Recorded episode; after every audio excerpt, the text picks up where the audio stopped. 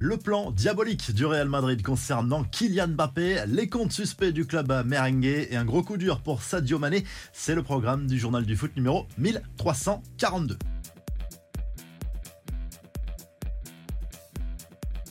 Les dernières infos concernant le futur de Kylian Mbappé selon euh, Marca, le Real Madrid a un plan bien établi concernant euh, ce dossier. Il fait comme si l'arrivée de l'international français n'était pas du tout d'actualité et prépare sa saison tout à fait euh, normalement. D'ailleurs, Carlo Ancelotti serait parfaitement satisfait de l'effectif actuel, même si le départ de Karim Benzema n'a pas été complètement compensé en termes qualitatifs. En clair, la stratégie, c'est de jouer la montre du côté du Real Madrid avant de passer à la action pour Kylian Mbappé à partir du 15 août, histoire de mettre clairement la pression sur le PSG. Cela pourrait même faire baisser un peu le prix de l'attaquant du Paris Saint-Germain si sa situation contractuelle reste la même qu'aujourd'hui. Peut-être des ennuis à venir pour le Real Madrid. Selon le Télégraphe, L'Oréal affiche des comptes suspects qui pourraient poser un problème d'équité par rapport au fair play financier. Dans ses derniers comptes publics, le club espagnol affiche 135 millions d'euros de paiement dans une catégorie appelée Autres dépenses d'exploitation. Ça représente 800% d'augmentation sur 5 ans. Contacté par le journal britannique, L'Oréal a été incapable de justifier cette somme. Une grosse partie de l'argent servirait à payer un fonds d'investissement américain en lien avec un accord sur une vente d'une partie des revenus marketing. En récupérant du cash de cette manière, un club peut gonfler artificiellement son chiffre d'affaires et donc obtenir plus de marge de manœuvre pour recruter. L'UEFA pourrait ouvrir une enquête. On passe aux infos en bref. La sortie se rapproche pour Sadio Mané. Selon la presse allemande, le Bayern Munich aurait expliqué au buteur sénégalais qu'il ne comptait pas sur lui pour la saison à venir. La porte est grande ouverte en cas d'offre intéressante.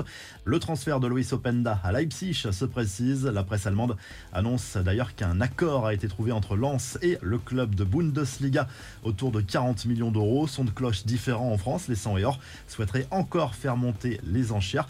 Leipzig qui semble également sur le point de recruter le défenseur central issu du centre de formation du PSG, El Shaddai Bichabou, 18 ans, un transfert qui pourrait rapporter 15 à 20 millions d'euros au champion de France. Monaco, de son côté, tient peut-être son nouveau gardien, selon l'équipe et RMC Sport. Il s'agirait de Philippe Cohn, un portier suisse du RB Salzbourg. Les deux clubs ne sont pas encore tombés d'accord, mais les négociations sont à un stade avancé. L'Arabie saoudite sur le point de séduire deux nouveaux joueurs issus de grands clubs européens. Selon The Athletic, Jordan Anderson serait sur le point d'accepter l'offre du club saoudien d'El Etifak, où son salaire serait multiplié par 4. Il faut encore convaincre Liverpool et Alvaro Morata lui aussi, serait de plus en plus tenté par une proposition venue d'Arabie Saoudite. L'attaquant de l'Atlético Madrid est également dans le viseur de plusieurs clubs italiens, dont l'AC Milan.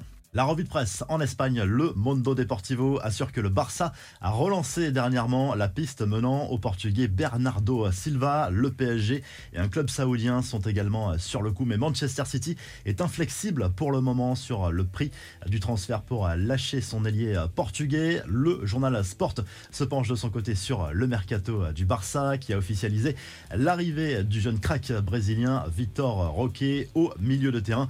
Oriol Romeu pourrait être le de Sergio Busquets. Et en Italie, tout au sport se penche de son côté sur le mercato de la Juve. Les Bianconeri qui s'intéressent à l'attaquant lillois Jonathan David qui pourrait remplacer éventuellement le Serbe Dusan Vlaovic annoncé dans le viseur du Paris Saint-Germain notamment et ça devrait coûter très cher dans les deux cas. En tout cas, si le journal du foot vous a plu, n'oubliez pas de liker et de vous abonner. On se retrouve très rapidement pour un nouveau journal du foot.